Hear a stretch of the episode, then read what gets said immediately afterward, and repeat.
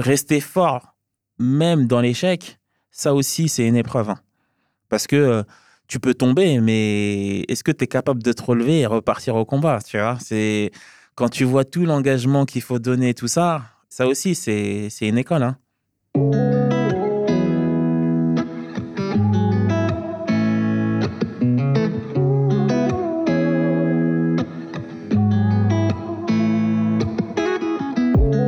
What's going on? Bienvenue à la réussite de l'échec, le show qui t'encourage à échouer afin de changer ta perspective à propos de l'échec pour réaliser tes rêves et tes objectifs. I'm the host, Silla, and welcome to a new edition. Got a special guest in the building. Aujourd'hui, je reçois Mamedi Doukara. Mamedi, bienvenue. J'ai pu bosser en fait dans une salle de CrossFit. Et euh, juste avant de pouvoir justement poser mon setup et commencer à la, la prise de vue, en fait, ils finissaient leur entraînement. Et ils faisaient pas mal de bruit. Et je me suis dit, tiens, ça m'intéresse de voir comment ça se passe et tout. Et quand j'ai regardé, en fait, je n'ai retenu que l'état d'esprit. Et c'est pour ça que tout à l'heure, je te disais, l'état d'esprit, en fait, c'est quelque chose qui est en toi et ça change pas, quoi. Et ce que j'ai retenu, en fait, de la discipline, la première fois que je l'ai vu euh, aussi proche, c'est le combat, en fait, avec toi-même, tu vois.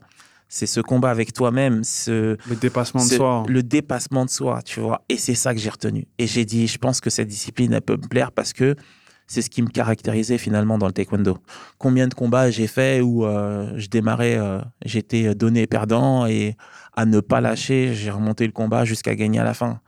Et donc ce truc-là, en fait, c'était vraiment une de mes caractéristiques, quoi, ne, ne pas lâcher, quoi. Donc je me suis dit, je vais m'inscrire. Et je vais payer tout de suite une saison. Comme ça, au moins, il n'y aura pas de retour en arrière. Pas d'excuses. Voilà. J'aime bien ça. On brûle Et- les bateaux. et donc, c'est comme ça que je suis rentré dans le CrossFit. Et euh, pff, après, bah, le, le temps a fait son œuvre. Mais euh, c'était un truc qui était progressif. Parce qu'au départ, comme je t'ai dit tout à l'heure, c'est. euh, c'était une aventure où je me disais, bah, ouais, tranquille, euh, de toute façon, c'est juste pour garder de l'activité, pour pas me laisser aller après ma carrière. Euh, je veux rester sportif, tu vois. C'était du trois fois par semaine. Et puis ensuite, c'est passé à quatre. Et ensuite, on est, on est passé à cinq. Et ensuite, on s'est dit, on veut faire de la compète. Et ensuite, bah voilà, aujourd'hui, j'ai un rythme presque plus élevé que ce que je faisais au taekwondo. C'est quand même dingue. Parce que c'est une discipline, en fait, qui demande beaucoup de temps.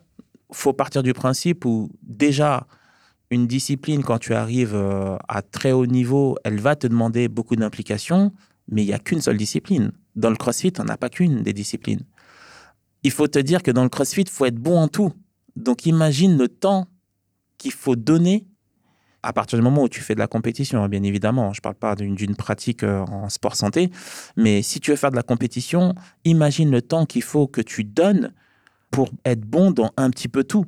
En sachant qu'il faut que tu t'entraînes de manière régulière dans un petit peu tout. Et surtout les mouvements qui sont complexes. Bah, il y a des mouvements. Alors, il y a des mouvements fonctionnels. Les mouvements fonctionnels, ce sont les mouvements de la vie de tous les jours, c'est-à-dire euh, faire un squat, euh, prendre quelque chose du sol et l'amener au-dessus de la tête. C'est des choses que tout le monde fait, entre guillemets, dans son quotidien. T'as dit ça, je me suis vu avec les wall balls euh, il y a quelques jours. Ho- horrible. Donc ça, c'est les mouvements fonctionnels qu'on a dans le quotidien. Par exemple, bah, un wall ball, quand tu prends, bon, tu tu descends pas jusqu'à faire un squat, mais quand tu prends un enfant et que tu le projettes en l'air, on est dans le mouvement du wall ball. tu Carrément. vois. Donc, euh, mouvement de fonctionnel. Sauf que l'enfant, il pèse pas 9 kilos. Mais ça, c'est autre chose. C'est pour pouvoir l'envoyer plus haut. et, euh, et ensuite, tu as les mouvements techniques. Donc les mouvements techniques, bah, c'est les mouvements qui vont impliquer une technicité en fait dans, le, dans la pratique et qui effectivement ne vont pas être simples en fait euh, bah, déjà dans l'apprentissage et qui vont te demander du temps en fonction de pas mal de critères, de ta force, de ta mobilité. C'est un ensemble de choses hein, de toute façon euh, qui vont faire que bah, ton mouvement il va être euh, facile ou difficile à apprendre avec le temps. Et puis le, le- le temps, le temps que tu vas y passer aussi, parce que ça compte forcément. Plus tu passes de temps sur, euh, sur un mouvement qui est, qui est compliqué, Ah, la répétition. Et, et voilà, et plus tu réussis au final. Donc voilà, il y a, il y a toutes ces choses-là, et ça en fait une discipline très complexe. Puis après, il y a tout la- le côté psychologique quand si on rentre dans la compétition, qui est encore euh, assez particulier, mais c'est une discipline où tu es en combat avec toi-même, en fait. Perpétuellement, c'est. C'est parce que ouf. tu es bon que tu deviens meilleur que les autres. Exactement. Ça sert à rien. Le combat, il est quand de- envers toi-même, Ah, en mais fait. c'est ça, c'est toi en fait. Tu regardes pas les autres. Mais t'as pas à regarder les autres. Exactement. Si Moi, de toute façon, j'ai décidé d'arrêter depuis, depuis peu. J'ai décidé d'arrêter, comme tu disais tout à l'heure, un peu de, de faire à l'émotion. Tu vois, ça. genre, je charge ma barre Mm. et on me dit Mais Kev, tu mets que ça? Tu en mets pas plus Et je suis en mode Tu sais, je le fais et tu sais, au final, en fait, je me rends compte que vas-y, je me suis essoufflé, j'ai pas réussi à terminer le WOD. Après, je rentre à la maison, je suis énervé, je suis frustré, je suis là toute la nuit, je suis en train de ruminer. Je dis putain, mais en fait, j'aurais dû faire ça, j'aurais dû faire ça, je me suis trop reposé, truc, machin. Et en fait, depuis quelques mois, j'ai décidé de uniquement me concentrer sur moi et de plus écouter les autres Mm. et vraiment focus sur moi, ma pratique. Et aujourd'hui, ça se passe beaucoup mieux. Mm. Tu vois, hier, j'ai chargé ma barre, j'ai essayé à 40, j'ai vu que ça allait pas le faire, j'ai mis 37,5. Le WOD, je l'ai terminé, j'étais bien, j'étais content, j'étais satisfait. Je me dis, c'est bien. Ouais, mais c'est- dur de se contenir en fait euh, dans une communauté. Mais parce qu'il y a aussi l'ego, tu vois. Il y a- il Il y vient l'ego et tu puis après il y a l'émulation. Si on, Aussi. on peut le voir aussi de manière positive, tu vois. Euh, Il y a l'émulation. Mais il faut un peu de tout ça en fait. Il faut un peu de tout ça, mais faut que ça soit dosé en fait. Voilà. faut que tout soit dosé. Et au départ, c'est pas facile. Dans l'apprentissage, il faut faire des erreurs pour se rendre compte, bah, justement, des frustrations que ça peut provoquer, tout ça. Et c'est avec l'expérience qu'on progresse. Voilà, c'est moi j'ai seulement six ans de CrossFit, tu vois, et je dois encore beaucoup évoluer sur pas mal de choses. Ah bon? Tu vois? Ah mais on n'a jamais déjà même les meilleurs n'ont- pas fini d'évoluer. Je suis d'accord. Euh, C'est pas moi avec mes six ans de CrossFit Non, qui vais, fait- qui en vais te fait- dire euh, Non, ouais, fait- écoute euh, tu vois alors maintenant ça fait six ans de CrossFit tout se passe bien. Non, deux poids, deux mesures. Et pourquoi je dis ça? C'est parce qu'en fait, j'ai vu ton snatch, j'ai vu ton soulevé de terre. Mais ouais, comme tu dis, en vrai, un champion, il est éternellement insatisfait. Toujours la progression. tu, vois, tu, tu te reposes jamais sur tes lauriers, sinon t'es pas un champion. Déjà, parce que tu sais qu'il y a la compétition derrière. Tu sais Déjà, que t'as il y a les ça. autres. Ouais. Tu vois, qui, comme tu l'as dit tout à l'heure, eux aussi se regardent eux-mêmes et veulent progresser. Mm. Et toi, en tant que leader, bah, on te regarde. Donc si toi, t'es en train de te ramollir un peu, Après, je suis leader. Je suis, je suis pas leader, moi, dans le CrossFit. J'ai un niveau de pratique qui est correct, mais euh, c'est tout. Après, je, je suis sûr, dé- faut que je demande aux gens à ta boxe. non, mais en fait, il faut, que il faut, euh, il faut savoir en fait euh, se situer. Bien évidemment, pour les gens qui s'entraînent en boxe, qui n'ont pas d'objectif de compétition, s'ils me regardent, on va dire que je suis une machine, on va dire que mes charges, elles sont ouf. Ouais, ok. Maintenant, à un niveau compétiteur, C'est autre chose. c'est déjà différent. À un niveau de mecs euh, qui vont aux Games, donc les championnats du monde de CrossFit, c'est je vais être un petit quoi. Donc c'est pour ça en fait tout dépend où on met le curseur. Moi aujourd'hui, je peux être ton idéal, mais sauf que moi mon idéal, bah c'est le mec au-dessus. Tu vois, on essaye tous d'atteindre un niveau et peut-être que si un jour tu atteins le niveau que j'ai, bah tu voudras viser forcément plus haut. On est impressionné que parce qu'il nous est euh, supérieur, hein, entre sûr. guillemets, dans l'esprit compétition, bien évidemment. Donc, j'ai une phrase en fait où je dis euh, la satisfaction, c'est l'ennemi de la progression. Je pars du principe où, quelles que soient les charges que tu fais sur les barres, quels que soient les temps que tu fais sur tes WOD ou quoi que ce soit, quand tu es satisfait, tu ne progresses plus. quand tu es satisfait, c'est la fin. Je suis entièrement Parce que- d'accord. Pourquoi tu vas faire plus puisque tu es content? Tu comprends? J'ai capté. Donc, l'idée pour moi, c'est OK, ça c'est bien, mais je veux aller plus haut. Bien sûr, le next step, toujours. Voilà, toujours. Alors, ça ne veut pas dire qu'il ne faut pas euh, savourer. Pour moi, tu peux savourer un record personnel, mais la satisfaction, c'est L'ennemi. c'est l'ennemi. C'est l'ennemi. Je prends pas- note. c'est, il faut savourer les paliers, mais voilà, si tu veux être dans une progression qui est perpétuelle, il faut savoir euh, euh, bah, toujours vouloir aller, euh, aller plus haut. Et puis, en même temps, euh, ce que je te disais tout à l'heure, quand tu arrives euh, à avoir un espèce de curseur, parce que moi, en fait, quand je regarde mes perfs, je regarde mes perfs par rapport à quoi? Bah, Par rapport aux mecs qui me font euh, vibrer. Et les mecs qui me font vibrer, bah, ça va être, je vais mettre le curseur très haut, mais c'est les mecs des games, avec leur temps, avec leur charge. Et c'est ça qui me permet de me situer dans ce que je fais. Et c'est là où je me dis, bon, bah, ok, c'est bien, mais il y a encore du boulot. Ou, ok, cette charge, elle est plutôt pas mal, mais on peut encore faire plus. Et c'est ça qui fait justement que tu pousses tout le temps. Bien sûr. Parce que sinon, si à un moment donné, ouais, bon, bah, ok, euh, tel truc, euh, c'est bon pour moi, donc voilà, vas-y, j'ai pas besoin de trop en faire, euh, je vais relâcher un peu, et, ah, c'est là où tu régresses. Non, c'est mort. Ça redescend. Ça redescend forcément. C'est comme si, en fait, je disais, aujourd'hui, tu as le choix de progresser, tu peux maintenir tes acquis ou tu peux régresser. Mais tout ça va dépendre de ton implication dans la manière de le faire. Et dans tous les domaines de vie, dans tous Et, les cas. et- et la meilleure chose pour au moins maintenir tes acquis, c'est de continuer à pousser. Parce que si tu pousses pas, au pire, ça régresse. Exactement. tu vois. Et tu as commencé les compétitions?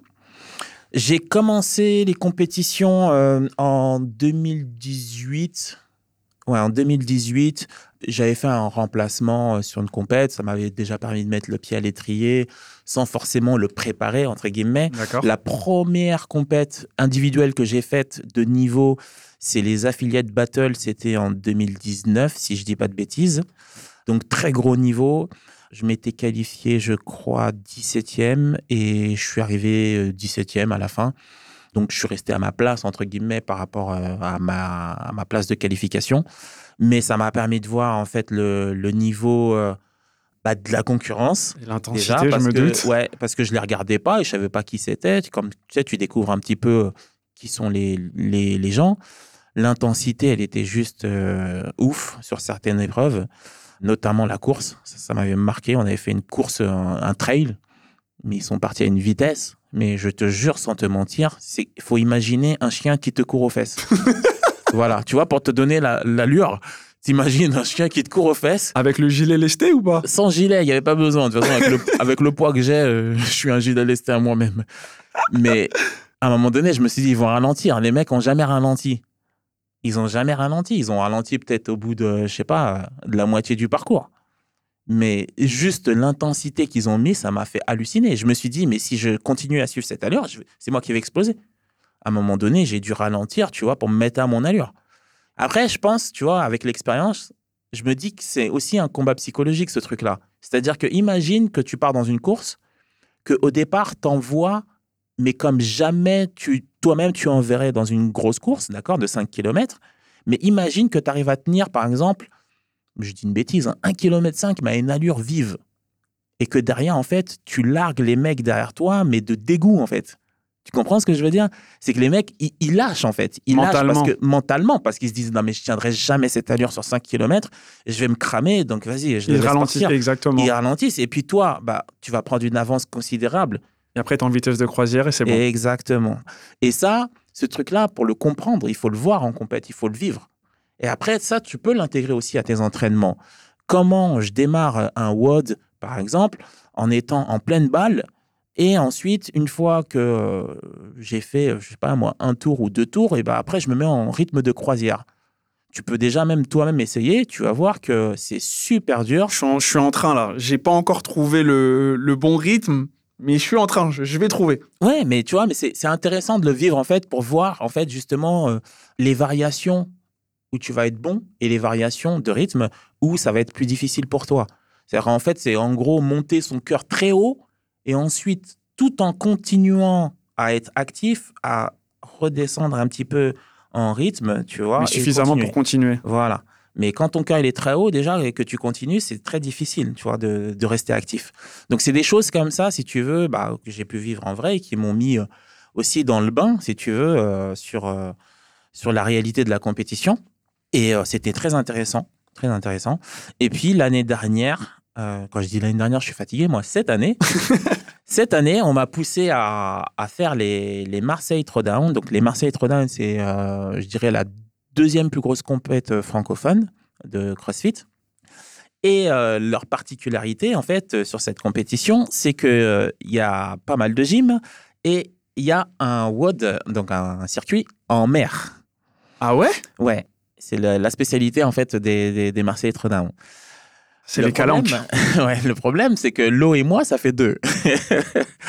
l'eau et moi, ça Tu fait sais deux. pas nager? Bah, je, en fait, je, je sais nager. euh, on va dire que je me bats dans l'eau, quoi. Beaucoup d'énergie pour pas vraiment avancer, tu vois. Et donc, on m'a challengé et on m'a intégré dans une équipe.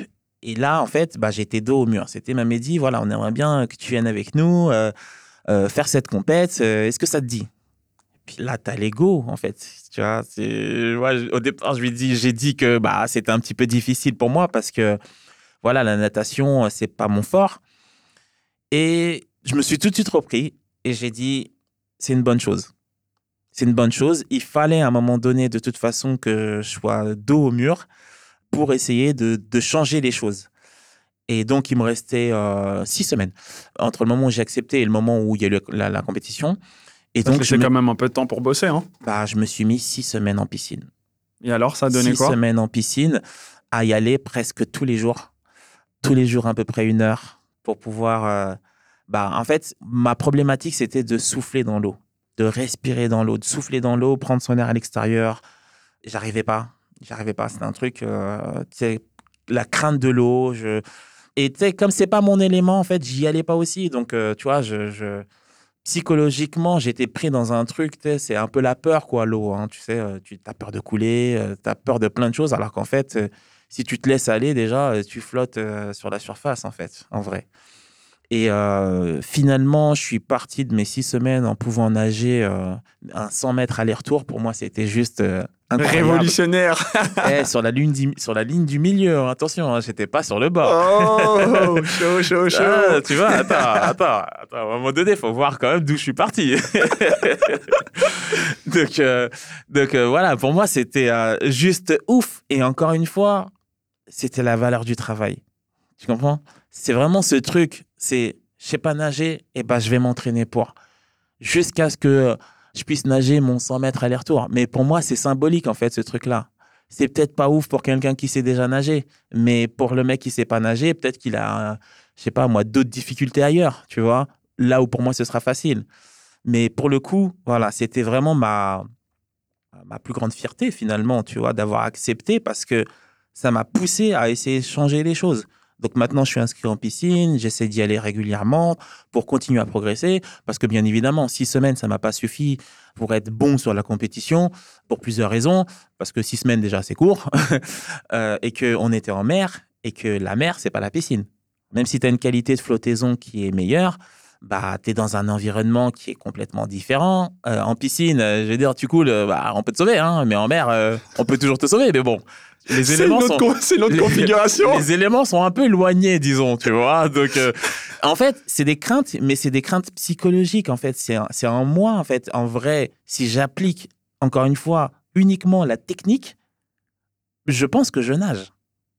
Parce qu'il n'y avait pas des vagues ou quoi que ce soit, tu vois. Il n'y avait pas d'éléments euh, vraiment très perturbants, si tu veux, pour que j'applique finalement ce que j'ai appris en piscine.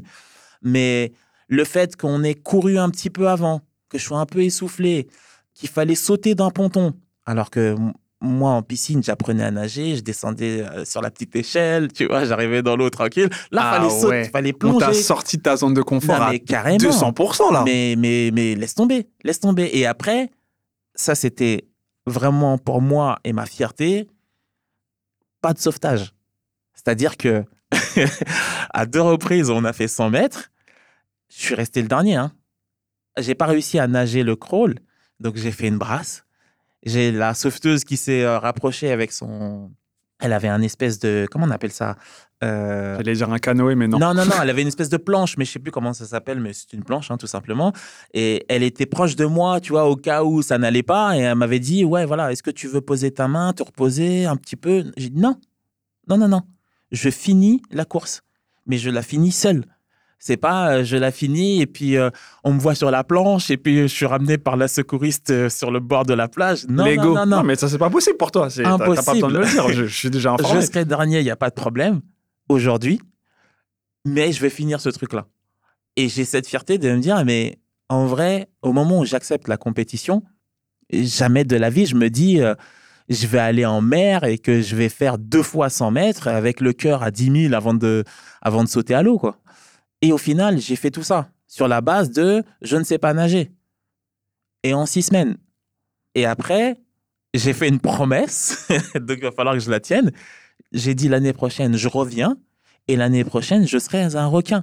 Donc, je vais m'entraîner en conséquence. Ah bah, je viendrai te voir. je vais m'entraîner en conséquence, parce que après, c'est une histoire de fierté. Tu vois, je me suis dit, eh, dernier, bon, euh, ok, je suis fier de moi parce que ça va, j'ai nagé, mais. Je suis pas satisfait. Pas, comme je voulais, en fait. tu vois, je- j'ai pas nagé avec les autres. J'étais derrière. J'ai capté, j'ai capté. Et, et dis-moi, pour terminer sur la page euh, sportive de, de ton parcours, je voulais te demander justement les Jeux Olympiques au niveau du taekwondo. Je suis obligé de terminer par ça. Ouais. Qu'est-ce qui s'est passé? Qu'est-ce qui s'est pas passé? Je voudrais l'entendre de toi-même. Ouah, Alors, les, les Jeux Olympiques, c'est une, une grosse aventure. Ce qu'il faut savoir au taekwondo, c'est que euh, toutes les KT sont divisées par deux au moment des Jeux Olympiques. Donc, ça veut dire que, par exemple, euh, une équipe complète homme, c'est huit hommes, et une équipe complète femme, c'est huit femmes. D'accord? Pour les Jeux Olympiques, ça devient quatre grosses catégories. Donc, euh, ils réunissent à chaque fois deux catégories ensemble. Et sur ces quatre grosses catégories, tu ne peux en qualifier que deux. Ok. Donc, ça veut dire qu'une équipe complète, je précise, complète, par pays, c'est deux hommes et deux femmes. Sur la base de 16 personnes Au sur un collectif de 16 personnes. D'accord? Et qu'ensuite, le système de qualification, très complexe. Parce que il a évolué, mais à mon époque, on avait deux chances de pouvoir se qualifier. La première, c'était premier ou deuxième du tournoi de qualification pour les Jeux Olympiques. Donc là, tu as tout le monde qui vient, le monde entier, et les deux qui sont sur le podium, quoi, du moins les deux qui arrivent en finale, sont qualifiés pour les Jeux. Ça, c'est la première phase. La deuxième phase, bah, c'est la même chose, mais au niveau européen. Et là, pareil, les deux finalistes sont qualifiés pour les Jeux Olympiques. Ah ouais, donc la pression, elle est. Enfin, Voilà. Donc, si tu veux, de toute façon, que tu sois bon ou mauvais, c'est pas pour dire que j'étais bon, hein, mais que tu sois bon ou mauvais, il y a un entonnoir qui se crée qui fait que bah, ça laisse très peu de place, quoi, en fait, pour les jeux. Nous, au jeu, par catégorie, hein, 16 personnes. 16 représentants mondiaux par catégorie pour les jeux. Tu vois l'écrémage, c'est. Ouais, il est très rapide, il est fait très rapidement. C'est très chaud. Alors après, par contre, tu te retrouves à faire en totalité quatre tours pour combattre, pour aller chercher l'or. Mais chaque tour, c'est une finale, quoi. Chaque tour, tu as un mec euh, ultra chaud euh, dès le départ, quoi. Voilà, donc euh, j'ai eu, j'ai eu Athènes, Athènes comme opportunité, Athènes en 2004. J'ai eu Pékin en 2008 et Londres en 2012. Les trois ont échoué et les trois avec des configurations à chaque fois différentes. Ça n'a jamais été euh, le même parcours. À Athènes, euh, on ne m'envoie pas au tournoi de qualification. Mon concurrent a été envoyé donc euh, au tournoi de qualif. Il gagne le tournoi de qualif. Donc là, C'est cuit. dis que ça va être compliqué. Ah, c'est cuit, c'est cuit. ça va être compliqué. Voilà, Euh, ça c'est le, le premier en 2004. En 2008, pour Pékin, au tournoi de qualif, euh, j'ai eu un, un tirage, mais jamais de la vie j'aurais pu avoir un tirage aussi sale. Parce que, non, en fait, à cette époque-là, il n'y avait pas encore de ranking. Mais pour te dire, en fait, ça faisait premier tour, je tombais sur le, le triple champion du monde. Et deuxième tour, j'avais le quintuple champion du monde. Ah ouais, donc en fait, tu t'es fait laver d'entrée de jeu. Ah bah oui, voilà. Ah ouais. non mais déjà, juste... C'est même pas équitable. Non, mais c'est pour ça que je dis qu'il n'y avait pas de ranking euh, encore à ce moment-là. Et que, en fait, tu pouvais tomber, quoi, les têtes de série, elles pouvaient tomber au premier tour. Et puis à la fin, euh, ça faisait des trucs euh, bizarres. Tu vois. C'est Alors qu'aujourd'hui, tu as un ranking, c'est impossible, en fait, qu'un mec triple champion du monde, il tombe. Même parce que moi, bah, j'étais champion du monde. Donc ça faisait premier tour, triple champion du monde contre champion du monde. Et deuxième tour, soit le triple champion du monde ou le champion du monde contre le quintuple champion du monde. C'est- C'est n'importe quoi. Ah, mais tu vois, euh, ça, ça écrème trop vite, quoi, Ouais, dès le départ, tu vois. Les mecs, Chose ils ont que- pas regardé les, les- les règles du tournoi comme dans des BZ. Normalement, tu les mets de deux côtés bien espacés. Non, mais justement, il n'y avait pas de ranking. Les rankings, ça sert à ça. Si le, le quintuple champion du monde, il aurait pu être, par exemple, ranké numéro 1, le triple ranké numéro 2. Donc, numéro 2, ça veut dire qu'il serait de l'autre côté. Bien évidemment, c'est Par logique. exemple, moi, je suis ranké numéro 3. Bah, moi, on me met en bas de tableau, tu vois, euh, sur le, celui qui est ranké euh, numéro 1. Donc, voilà, il y a des logiques qui font que, en fait, au fur et à mesure de ton voilà, avancée, c'est progressif Exactement. sur et le vous, niveau. Et vous vous croisez pas Voilà. volontairement. Exactement. Oui, comme un tournoi des Mais là, euh, franchement, euh, ce tableau-là, j'aurais, j'aurais dû le garder, tu vois, en- et en faire un cadre, tellement c'était euh, du n'importe quoi dès le premier tour. Et Londres, c'était Londres en 2000, ouais, Londres en 2012. Par contre, celui-là, il fait mal parce que donc tournoi de qualif, euh, je combats et le, le combat en fait qui devait me mener euh, bah, justement à la qualification, on me fait perdre face à l'Azeri qui est chez lui. Et en gros, si tu veux, je mets un coup de pied au visage qui n'est pas compté et qui, avait- qui aurait dû faire la, la différence sur le combat. Et donc, comme il fait pas la différence sur le combat, on va au point en or et au point en or, il gagne. Derrière ça, les Anglais me contactent quelques mois plus tard pour que je serve de sparring à leur athlète qui lui a été qualifié pour les Jeux. Et eux-mêmes me disent, pour te dire, hein, parce qu'on peut très bien dire, ouais, euh, j'ai été volé, euh, tu sais, euh, c'est quand. On connaît, on connaît. Voilà, quand t'es dans ton pays, on- les gens qui te supportent, oui, t'as été volé, tu vois. Mais là, c'est les Anglais eux-mêmes Qui te l'ont dit qui m'ont dit, on a vu la vidéo et franchement, tu t'es fait voler. Je dis, bah euh, oui. de quand les, les, Attends, les mais tu l'as eu, à- tu l'as- tu l'as eu à la tête. Ouais, mais écoute, tu c'est l'arbitrage, hein, tu sais. euh, sur le moment, euh, tu, tu fais des signes, tu fais des choses, ils veulent pas le valider, bah tu C'est quoi, il a pas combat. entendu le vache ah Non, mais tu continues le combat. C'est et puis en plus sur la vidéo, on le voyait, il prend le coup à la, à la tête, il titube un petit peu et puis tu vois, il se retient quoi, tu vois, pour euh, pour pas montrer qu'il a été touché, tu vois.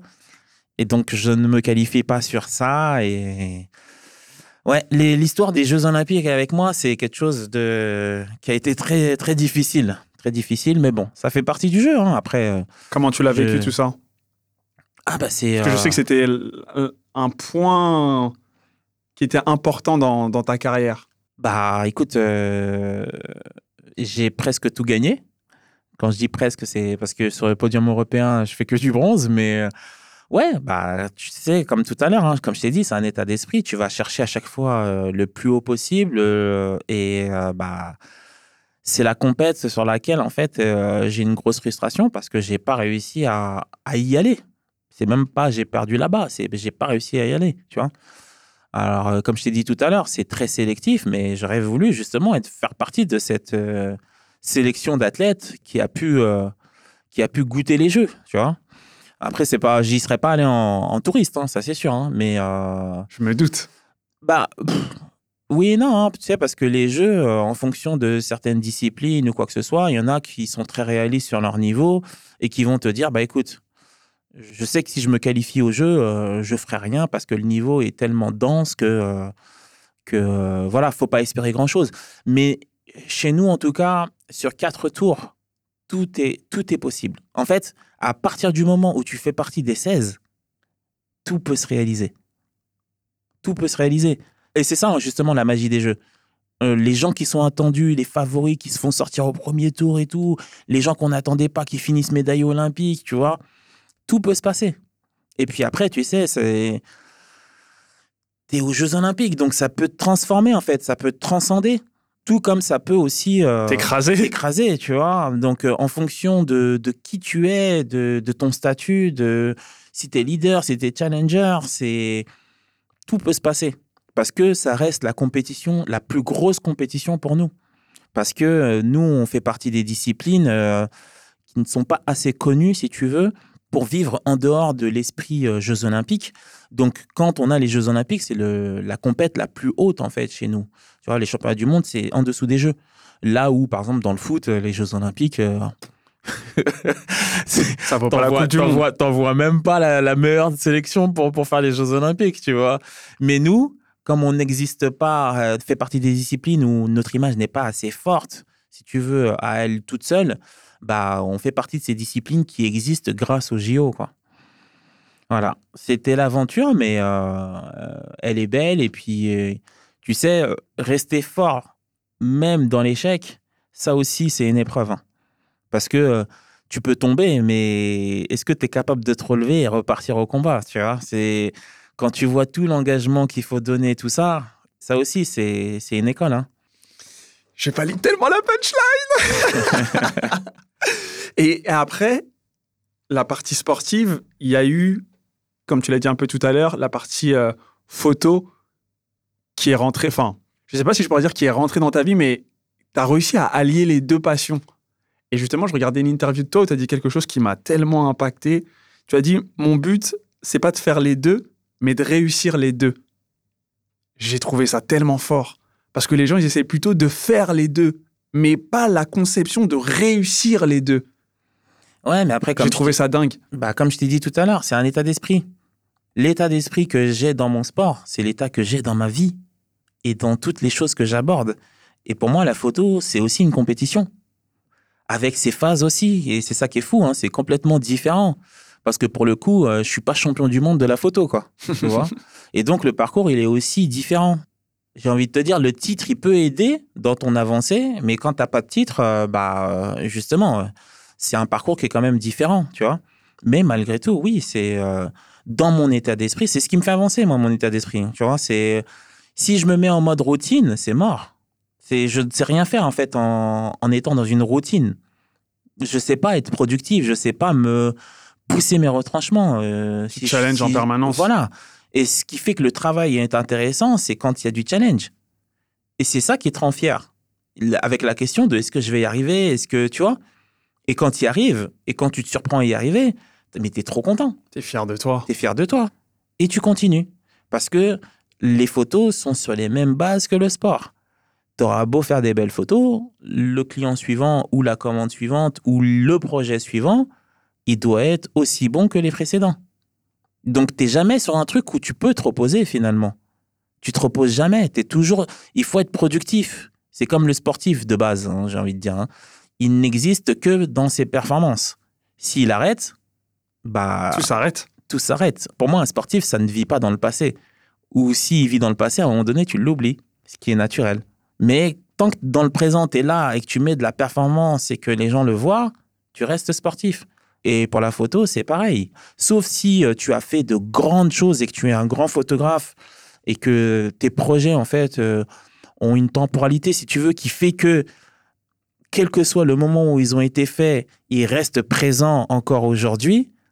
Là, c'est que vraiment, ton œuvre, elle a dépassé, euh, elle a dépassé toutes tes espérances, tu vois. C'est ça qui est fort, en fait, en photo. C'est quand, quand tu produis quelque chose qui va rester dans le temps. Et encore plus aujourd'hui, parce qu'on est dans un monde, on est dans le monde de l'image. Et les images, on en voit. On en voit et on en passe. Mais quand tes images, elles arrivent à rester, qu'on te demande en expo, qu'on veut te voir à chaque fois, c'est que tu as vraiment fait quelque chose qui marque. Tu as amené quelque chose, en fait, qu'on veut voir de manière régulière. Et c'est quelque chose que tu as fait à travers, euh, à travers ton livre euh, Chercheur d'or? C'est ça, parce que c'est un projet finalement qui est resté. Mais quand je l'ai construit, je ne l'ai pas pensé comme ça, en fait. Tu peux expliquer un peu aux auditeurs, auditrices, qu'est-ce que c'est un peu le projet? Alors, Chercheur d'or, en fait, c'est un projet en fait que j'ai fait euh, juste avant les Jeux de Londres. Euh, L'idée, en fait, c'était de faire un projet qui réunit euh, plusieurs disciplines sportives dans la peau de mineurs chercheurs d'or. Parce que j'ai voulu faire le parallèle justement entre les, les mineurs qui vont chercher leurs pépites d'or à la mine et les sportifs de haut niveau qui vont finalement chercher leur médaille d'or sur chacune des compètes sur lesquelles ils sont conviés. Et c'est un, c'est une mission et un cheminement qui est permanent tant qu'ils sont sportifs. Tout comme un chercheur d'or, c'est pas parce qu'il a trouvé une pépite euh, qu'il s'arrête. Il continue. Au contraire, il en veut encore. Exactement. Et en fait, c'est le seul projet en fait que j'ai voulu euh, être euh, vraiment sous la même bannière avec plusieurs disciplines, tu vois. Et c'est ça qui était difficile, c'est comment comment je peux réunir plusieurs disciplines sous la même thématique. Et finalement, j'ai réfléchi en me disant mais qu'est-ce qui nous rapproche? Qu'est-ce qui fait qu'on est finalement dans un cheminement commun? Bah, c'est le, fait d'aller chercher les médailles d'or sur chacune des compètes, quoi. Et donc j'ai créé ce projet et donc l'idée euh, c'est vraiment de les brimer en, en mineur, tu vois, avec le côté un peu sale et tout. Et indirectement, dans leur quotidien, c'est ça. Le quotidien d'un sportif de haut niveau, c'est pas, euh, c'est pas Usain Bolt qui gagne sa compète devant tout le monde et que c'est facile. C'est pas ça. Ça, c'est le sport spectacle. Le, le, On te le- parle du charbon, là. Exactement. Quand faut y aller, c'est dur au quotidien. C'est dur et t'as pas envie, en fait. Si t'avais envie, bah, il y aurait trop de prétendants. Mais il y en a beaucoup qui veulent. Mais combien y arrivent? Et donc, voilà, c'est, pour moi, il y avait beaucoup de parallèles à faire, justement, euh, du côté visuel avec le, projet, avec, mes sportifs et mes mineurs. Et donc, je l'ai construit de manière à ce que si tu ne connais pas les sportifs, tu as l'impression que c'est une galerie de mineurs, quoi, tu vois. Et ce qui était marrant, c'est que quand c'était en exposition, il y avait des gens qui, tu sais, ils, ils regardaient les photos et puis, comme ils n'avaient pas euh, pris compte de la thématique ou quoi que ce soit, bon, ils regardaient les photos et puis dès qu'ils reconnaissaient un sportif, mais, mais je le connais, lui, c'est un sportif. Puis après, ils retournaient euh, à l'entrée de l'expo, ils, com- ils comprenaient la thématique et, euh, tu vois, il y avait un deuxième sens de lecture finalement. Et ça, c'était super intéressant parce que ça voulait dire, bah, peut-être que déjà, dans le fait d'avoir brimé mes sportifs en mineur, on était déjà crédible dans la mise en scène. Parce que si on n'était pas crédible, on dirait, bah, ça se voit que c'est pas des mineurs, euh, tu vois. Mais j'ai vraiment quoi, fait une recherche déjà sur le, l'habit des mineurs, les latitudes à tenir, tu vois. Il y avait, il y avait vraiment, j'avais, je m'étais fait un cahier des charges pour, pour vraiment que cette série ait une cohérence, quoi. Et en totalité, il existe 130 portraits, mais c'est un projet qui est intemporel. Je pourrais le continuer aujourd'hui. Parce que tant qu'il y a des sportifs, pour moi, il y a des chercheurs d'or. Il y a un tome 2 qui sort bientôt ou? C'est pas prévu pour l'instant, mais euh, je peux reprendre le projet à n'importe quel moment.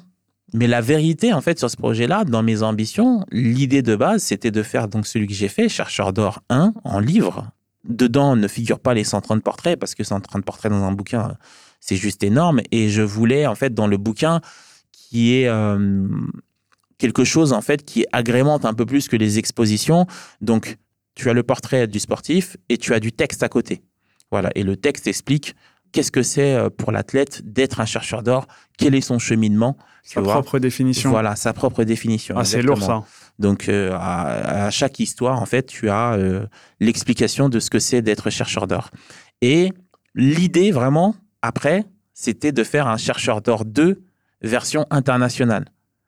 Et l'idée, bah, ça a été d'avoir un Usain Bolt, un Raphaël Nadal, euh, mais j'ai pas réussi parce que j'avais pas forcément les bons contacts pour essayer de me rapprocher justement auprès de ces champions internationaux. Mais il, aurait fallu que j'en ai au moins un. Oui, tu connais, après, c'est les effets boule de neige. Voilà, une, fois, une fois que j'aurais pu en avoir un. Mais il n'est pas trop tard. Euh, ça aurait pu, ça aurait pu Oui, il est jamais trop tard. Mais comme j'ai dit, je peux le reprendre à n'importe quel moment, ce projet-là. Mais comme tout, il faut qu'il y ait une cohérence. C'est-à-dire que les, choses, il y a des choses que j'ai faites en fait euh, dans mon passif, euh, euh, que ce soit en photo ou dans d'autres projets, hein, sans forcément réfléchir à l'issue. Donc pour Chercheur d'or, il s'est construit au fur et à mesure du temps parce que à la base, ce projet, quand je le réfléchis, c'était juste pour le proposer dans un magazine peut-être féminin ou un truc qui sort du sport et de présenter les athlètes différemment. Et dans l'idée, au départ, c'était faire six portraits, trois hommes, trois femmes, euh, et voilà, c'est tout. Mais comme dans ton habitude et ta nature, tu as fait plus. Bah, c'est surtout que en proposant le projet comme ça, personne n'en voulait. Et ce qu'il faut comprendre en photo, c'est que pour présenter un projet, c'est plus intéressant de le voir en image que quand tu l'expliques à l'oral. J'ai expliqué mon projet à l'oral à ce moment-là et c'était difficile de se projeter parce que moi, quand je te parle d'une image, j'ai l'éclairage, j'ai le fond, j'ai tout en fait tout ce que tu vois en. Faut que tu transmettes la vision. Oui, mais si je te dis à l'oral, ouais, donc j'ai une série de portraits que j'aimerais faire avec des sportifs de haut niveau, je vais les salir comme des mineurs. Ils auront un casque de mineur et euh, une chemise. Montre-moi la photo, c'est mieux. Et ils ont, voilà, ce sera dans un portrait et, c'est une mécanique que je vais garder pour tous les sportifs. Bah, comme ça, euh, si tu connais pas, euh, tu, ça te fait pas rêver, quoi. Ou je sais pas, en tout cas, à l'oral, ça fait pas rêver. Moi, c'est pas vendeur, quoi. C'est pas vendeur. Alors que le portrait, tu comprends beaucoup plus de choses en fait quand tu as le portrait, parce que bah, ça, peut-être que ça va te parler, peut-être que l'expression, peut-être que la, la qualité de la peau, la brillance, la lumière, voilà, tous les éléments en fait qui vont faire que à un moment donné, j'ai essayé de faire de l'esthétique avec du sale. Parce que finalement, je les ai salis, quoi, mes athlètes. Je les ai rendus sales et tout. Et l'idée, c'était de faire ça, en fait, d'aller dans, ce, dans cette performance. C'est salir quelqu'un, mais que ça soit beau, quoi. Non, mais tu comprends? Comme dirait Damso, sale, sale, sale. non, mais c'est ça. Et, et, finalement, quoi, ça a, ça a été plutôt réussi. Je confirme. Ça, a été plutôt réussi. Donc, euh, donc voilà. Et c'est pour ça que c'est important. Maintenant, tu vois, par exemple, quand je, je présente des projets, j'ai comme une fiche technique, en fait, où je vais faire une un premier essai, une première épreuve, hein, comme on pourrait faire une émission ou un pilote de ce que je veux faire. Et ça, pareil, ça fait partie de l'expérience. Donc, tout ça pour dire que si à un moment donné, je projette à un moment donné de faire un chercheur d'or 2 ou un chercheur d'or version internationale, je vais réfléchir plus loin que euh, juste les faire. C'est qu'est-ce que j'en fais? Est-ce qu'à l'issue, euh, pareil, je fais un bouquin? Avec qui? Comment je veux me développer? Je mets une stratégie, en fait, tu vois, chose que je n'avais pas faite au départ et il a grandi comme ça au fur et à mesure et avec le support des athlètes. C'est ça qui a fait que Chercheur d'or a, pris... Euh, autant de popularité au moment où il est sorti, mais, euh, mais je m'étais un petit peu laissé dépasser en fait par les événements. C'est pas des choses que j'avais contrôlées, c'était des accidents que j'essayais de rattraper au fur et à mesure du temps. Et à l'âge que j'ai aujourd'hui, je préfère euh, quand même essayer de contrôler les choses un petit peu plus et driver le projet là où je veux l'emmener. quoi. Est-ce qu'il y a des gens que tu as photographiés que tu n'aurais jamais imaginé photographier ou même rencontrer? Bah, Toutes les stars mondiales. Hein. J'ai fait euh, Diego Maradona, paix à son âme. J'ai fait euh, Cristiano Ronaldo, j'ai fait LeBron James. Il n'y a que Zidane que j'ai pas fait. Zizou, si t'entends, ce message t'est adressé. Euh, mais ouais, dans les sportifs, j'ai fait des gros, gros, gros sportifs. Parce que j'ai bossé aussi pour des médias à l'époque qui faisaient que bah, on nous envoyait en commande. Donc, j'ai pu tous les côtoyer et les avoir. Maintenant, en fait, j'ai d'autres aspirations en fait. C'est je veux faire de la belle photo, mais je suis plus dans le truc de me dire ouais il me faut telle personnalité, telle personnalité. C'est euh, comme si j'avais eu tous les pins, c'est bon. Euh, maintenant euh, je cherche à faire du qualitatif avec Pierre-Paul ou Jacques en fait. je cherche pas un nom. C'est-à-dire qu'en gros je veux continuer à faire de la belle photo, des des beaux projets, mais sans forcément que ce soit de manière obligatoire une personnalité. Parce qu'une belle photo, c'est pas forcément une personnalité. Non, c'est une belle photo. Mais bien évidemment, si tu fais ça avec une personnalité, bah, l'impact sera encore beaucoup plus fort. Quoi. Zizou, si tu nous entends, ce message t'est adressé. Mamedi, merci beaucoup pour ton intervention. Ma dernière question pour toi, c'est quelle est ta définition de l'échec? Waouh La définition de l'échec? La tienne. L'échec. L'échec, pour moi, c'est le fait de, déjà de se donner un objectif et de ne pas l'atteindre. Maintenant, c'est pas quelque chose de fixe, en fait, l'échec. C'est une étape pour moi. Parfois, on n'a pas besoin de cette étape. Parfois, on va aller euh, directement à son objectif. Et parfois, il faut passer par des échecs pour se construire, justement, pour être meilleur dans la réussite. Ou pour, euh, pour refaire son parcours pour aller vers la réussite. Et j'ai envie de dire en fait que hum, il y a des choses que j'ai faites, même des fois euh, dans ma manière de communiquer sur les réseaux et tout ça. Il faut échouer pour être meilleur. Il y a des choses que tu ne peux pas démarrer, devenir bon et point. Il y a des choses en fait, il faut échouer pour te rendre compte que non, là c'est pas le bon chemin. Il faut que j'emprunte un autre chemin ou il faut que je le fasse un petit peu mieux pour être meilleur euh, sur ce que je veux faire. Et c'est ça qui finalement t'emmène vers la victoire. Donc pour moi, l'échec, c'est une étape pour la victoire. Merci beaucoup. La victoire ou la réussite.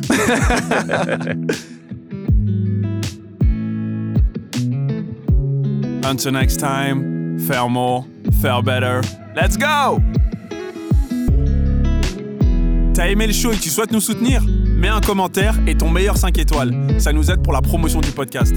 Thanks for the love and support. I appreciate it.